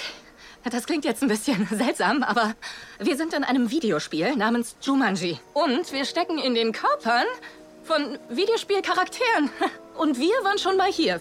Und wir müssen Spencer finden, weil der auch hier drin ist. Gut, und da bin ich auch schon wieder alleine. Also, ich meine, Ted und Luke sind noch im Skype-Call, aber ich, ich rede alleine. Und äh, was ich nämlich gedacht habe, also ne, äh, weil ich jetzt gerade die letzten Wochen eben so beschäftigt war und abwesend war, bin ich, habe ich zwar Filme gesehen, aber bin äh, überhaupt nicht äh, dazu gekommen, einige davon zu reviewen. Und deswegen habe ich mir gedacht, äh, hänge ich doch jetzt hier einfach so ein kurzes Review-Roundup dran von Filmen, die jetzt die letzten Wochen rausgekommen sind, die ich aber nicht, äh, die ich gesehen habe, nicht reviewed habe. Ja, dann hab, habt ihr zumindest eine Meinung dazu. Ähm, bei manchen bin ich mir gar nicht mal sicher, ob man die noch im Kino erwischen kann. Bei zwei zumindest. Äh, der größte davon war Jumanji The Next Level unter der Regie von Jake Caston, der auch schon den ersten äh, oder den letzten Jumanji, was ja der zweite Jumanji war, äh, gemacht hat und es ist ein Sequel zu dem ersten, zu dem zweiten Jumanji, Jesus Christ. Wieder mit Dwayne Johnson, Jack Black, Kevin Hart, Karen Gillan, Aquafina diesmal dabei, die wir gerade ja schon mal hatten. Nick Jonas, Alex Wolf und äh, einige mehr. Äh, oh, ach ja, genau, und mit neu dabei sind Danny DeVito und Danny Glover. Und ähm, ja, wer den ersten Jumanji, Jesus, das passiert mir jetzt die ganze Zeit, den zweiten Jumanji gesehen hat, den ersten mit äh, The Rock und so weiter, ähm, wird sich eben dran erinnern. Da ging es um ein paar Teenager, die in ein Videospiel reingezogen werden und dann eben da als die Videospielcharaktere, die, und diese Charaktere sind gespielt von The Rock, Jack Black, Kevin Hart, Karen Gillan und so weiter, dann versuchen müssen halt das Spiel zu beenden, um wieder aus dem Spiel rauszukommen. Und am Ende des Films zerstören sie das Spiel, die Spielekonsole. Und in diesem Film ähm, sind sie dann alle als Teenager, sind sie auf dem College und haben sich alle gar nicht mehr so viel gesehen oder eigentlich gar nicht mehr gesehen. Und äh, drei davon äh, sind inzwischen, haben ein ganz gutes Leben, sind ganz zufrieden damit. Nur äh, Alex Wolfs Charakter, der ja im Spiel äh, Dwayne Johnson äh, als Charakter hatte und den, den verkörpert hat, ist, äh, äh, hat das Gefühl, dass ihm etwas fehlt, weil er im Spiel so der Supermensch war, der Supertyp und jetzt ist er halt ein lonely College Boy, der keine Freunde hat und äh, einen Job hat, den er kacke findet und äh, einsam ist und so weiter. Und deswegen kramt er die zerstörte Spielekonsole raus, äh, kriegt die einigermaßen wieder zum Laufen und wird reingezogen. Und dann stellen eben seine Freunde fest, weil sie sich treffen und er nicht auftaucht. Oh Gott, er ist ins Spiel gezogen worden, vielleicht sollten wir hinterher. Und weil die Spielkonsole kaputt ist, landen dann auch noch, äh, landet dann auch noch der Opa von Alex Wolf, gespielt von Danny DeVito, und sein ebenso alter Kumpel, gespielt von Danny Glover im Spiel. Und wir haben ein wunderschönes ähm, Cha- Character Switch-Up, wo dann Danny DeVito in The Rocks Körper ist und Danny Glover in Kevin Harts Körper und auch die anderen landen in irgendwelchen anderen Spielecharakteren. Und dann wird auch noch ein Element im Film äh, etabliert, wo dann Charaktere geswitcht werden können. Das heißt, es ist ein wirklich munteres äh, Charaktere hin und her switchen. Und was ja tatsächlich der coole Teil am ersten Film war, war eben, dass äh, hier äh, Jack Black zum Beispiel eine Teenagerin spielen musste, die in seinem Körper steckt. Und äh, äh, Dwayne Johnson einen äh, schmächtigen, awkward Teenager, der in seinem Körper steckt und so weiter. Und das war ja, was an dem ersten Spaß gemacht hat. Und das ist tatsächlich auch das, was hier an dem zweiten Spaß macht. Ähm, Dwayne Johnsons Schauspielkunst reicht leider nicht so weit, dass er jetzt die mega gute Danny DeVito-Imitation hinkriegt. Bei ihm wirkt es immer so wie als ja, Klischee-Oper, was ich so ein bisschen schade fand. Was tatsächlich aber wirklich, wirklich gut funktioniert, ist äh, äh, Kevin Hart, der äh, Danny Glover spielt, der in seinem Körper steckt.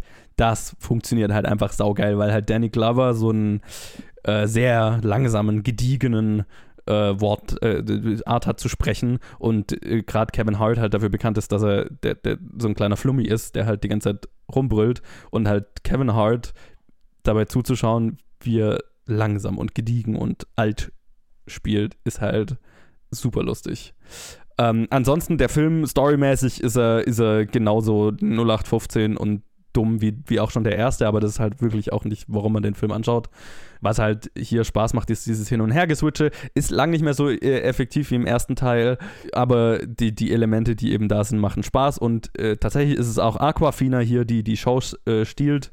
Ich sag nicht, welche Charaktere sie im Laufe des Films verkörpert, es sind mehrere und sie macht es großartig und sie ist tatsächlich, was mir am meisten Spaß gemacht hat. Deswegen, es ist ein brauchbares Sequel zu einem überraschend guten ersten Teil, zweiten Teil, Jesus. Muss man nicht gesehen haben, kann man auch irgendwann anders mal sehen. Aber wenn man den ersten mochte, zweiten, wie auch immer, dann ähm, kann man hier schon Spaß mit haben. Ist aber jetzt nicht das Highlight des Jahres. Regel Nummer 1, trödel nicht rum. Regel Nummer 2, ich hab das Sagen. Hey, wie war nochmal Regel Nummer 1? Party? Nein, nicht Party. So, den äh, nächsten Film, den ich reviewen werde, und ich dachte eigentlich, ich mache das alles kurz, aber jetzt labe ich schon viel zu viel, ähm, ist The Peanut Butter Falcon unter der Regie von Tyler Nilsson und Michael Schwartz. Ist ein Regiedebüt ähm, mit Shia LaBeouf, Zach Goatzeigen und Dakota Johnson. Es ist ein mini, mini kleiner Indie, äh, äh, Indie-Drama über einen jungen Mann mit Down-Syndrom, der in einem sonst Altersheim untergebracht ist. Ähm, und Dakota Johnson ist quasi die Pflegerin, die auf ihn aufpasst. Und äh, sein Traum ist es aber eigentlich, dass er, dass er Wrestler werden will oder zumindest mal Wrestling lernen will von seinem Lieblings-Wrestling-Charakter, wo er halt so ein altes Videotape hat, das er rauf und runter schaut. Und eines Tages äh, schafft er es mit der Hilfe von Bruce Dern, der einen Opa in dem Altersheim spielt äh, und in seiner kleinen Rolle auch großartig ist, äh, schafft es auch da abzuhauen, trifft äh, unterwegs auf äh, Shia LaBeoufs Charakter ähm, und die beiden sind dann so ein mismatched Couple, weil Shia LaBeouf äh, hat, äh, es, hat, hat sich mit einigen Leuten verscherzt, die hinter ihm her sind und Dakota Johnson ist als Pflegerin, muss, will eigentlich hier äh, den, den Jungen wieder auf, äh, aufgabeln. Das heißt, die beiden sind gesuchte Leute und sind durch Florida, ist es glaube ich, unterwegs auf Floßen in Autos und so weiter und versuchen, den Jungen zu seinem Wrestling-Helden zu bringen, damit er, damit er Wrestling lernen kann. Ja, äh, es ist ein super süßer kleiner Film.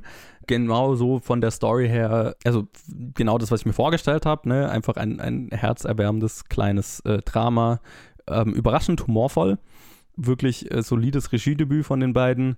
Und Shia LaBeouf ist großartig, Dakota Johnson ist ein bisschen äh, wen, weniger im Film, als ich es gerne gehabt hätte, weil sie ist, wenn sie im Film ist, ist sie super aber es ist halt eine herzerwärmende kleine Geschichte. Nicht mehr, aber auch nicht weniger, würde ich jetzt mal sagen ist jetzt keiner, kein, nicht, für meinen Geschmack nicht Top 10 würdig des Jahres, aber durchaus einer der besseren Filme, die dieses Jahr rausgekommen sind. Wenn man den noch im Kino erwischen kann, kann ich ihn wärmstens empfehlen, aber ist wahrscheinlich einer, der jetzt nicht so lange noch im Kino zu sehen sein wird, wenn überhaupt noch. Aber sonst ist es auch einer, den man gemütlich auf einem Streamingdienst dann mal schauen kann und einen herzerwärmenden Nachmittag haben kann. Herein.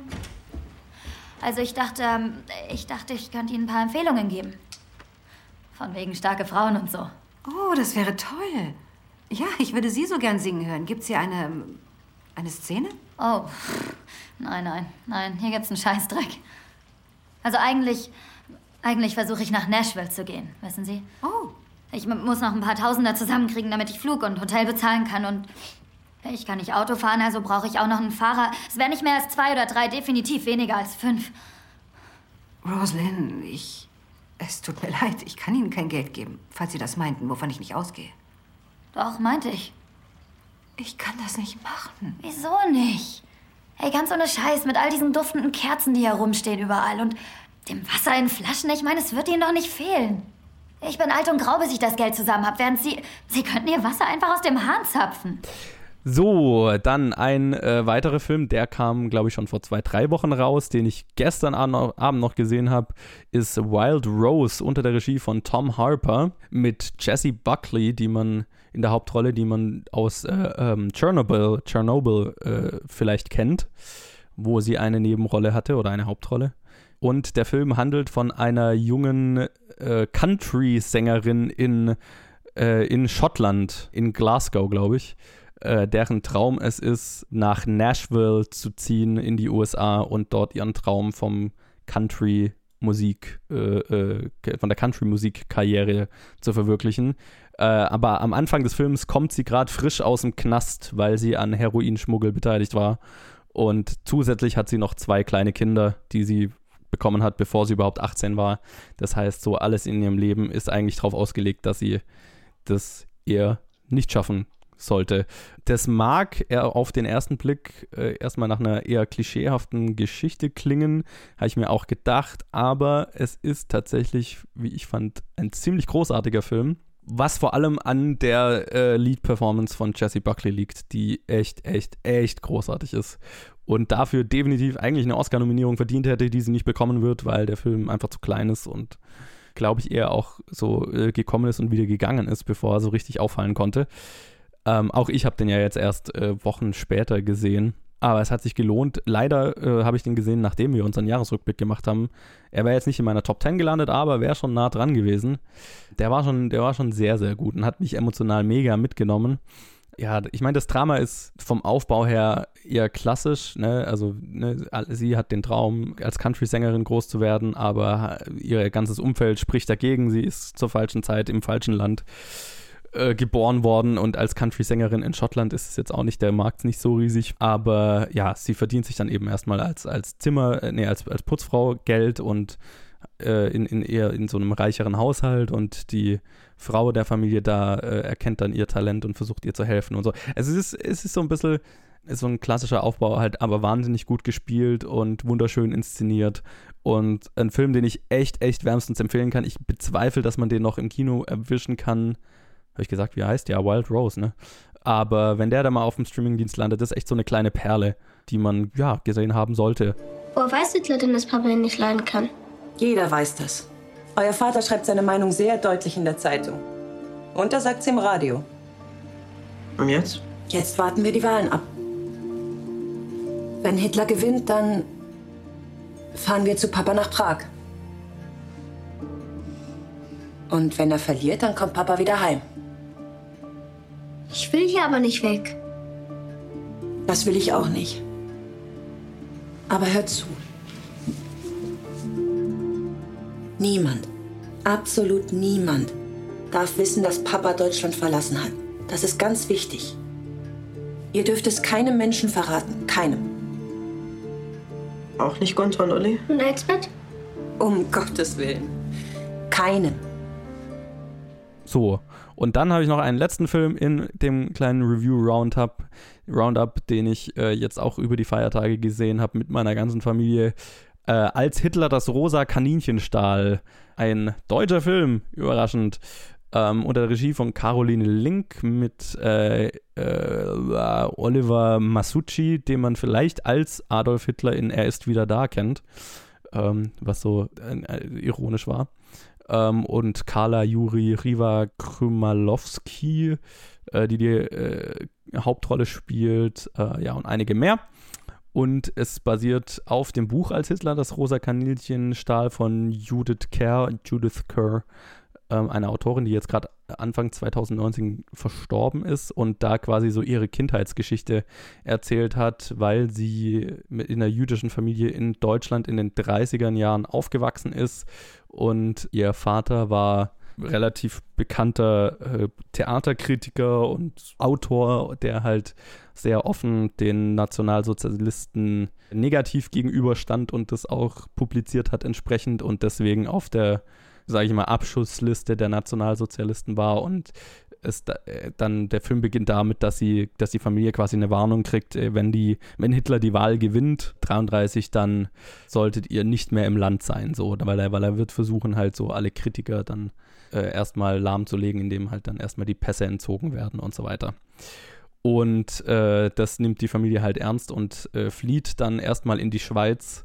Und als äh, die Nationalsozialisten dann die Wahl gewinnen, können sie halt nicht mehr zurück und sind fortan Flüchtlinge ähm, und versuchen sich eben als Flüchtlinge in Europa durchzuschlagen. Ähm, wie gesagt, eben erst in der Schweiz und dann geht es nach Paris und Ende des Films dann auch äh, nach London, weil eben die Familie versucht, ihr Glück zu finden oder halt äh, der Vater versucht halt Arbeit zu finden, aber als Autor, der halt nur auf Deutsch schreiben kann, ist es schwierig, dann gerade äh, in Frankreich oder dann England äh, Arbeit zu finden und so weiter. Erzählt es das Ganze aus äh, Sicht der Tochter, die ziemlich großartig tatsächlich gespielt ist von äh, Riva Krymalowski.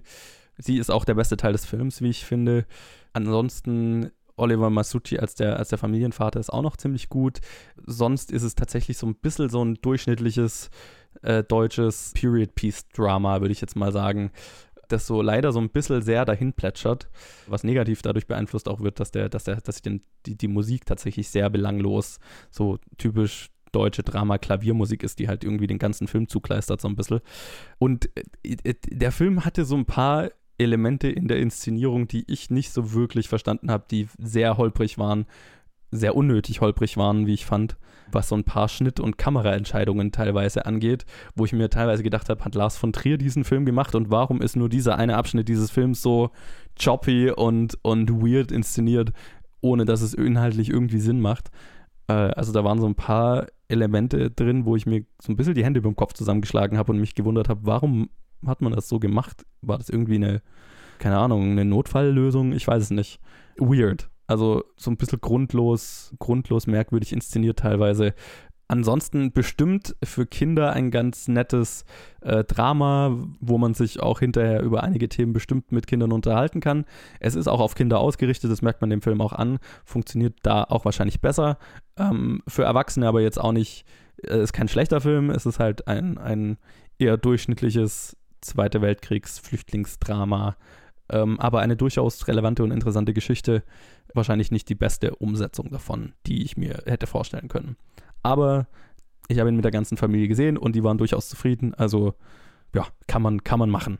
Aber kann man sich bestimmt auch irgendwann mal auf einem Streamingdienst oder im Fernsehen anschauen ist wahrscheinlich auch nicht viel dran verloren gegangen dann. So, und das war's mit meinem Review-Roundup zum Abschluss der letzten Review-Episode dieses Jahr. Lasst uns wissen, wie ihr die Filme fandet und ansonsten hören wir uns im Jahresrückblick äh, an Silvester wieder und äh, dann hoffentlich auch im neuen Jahr.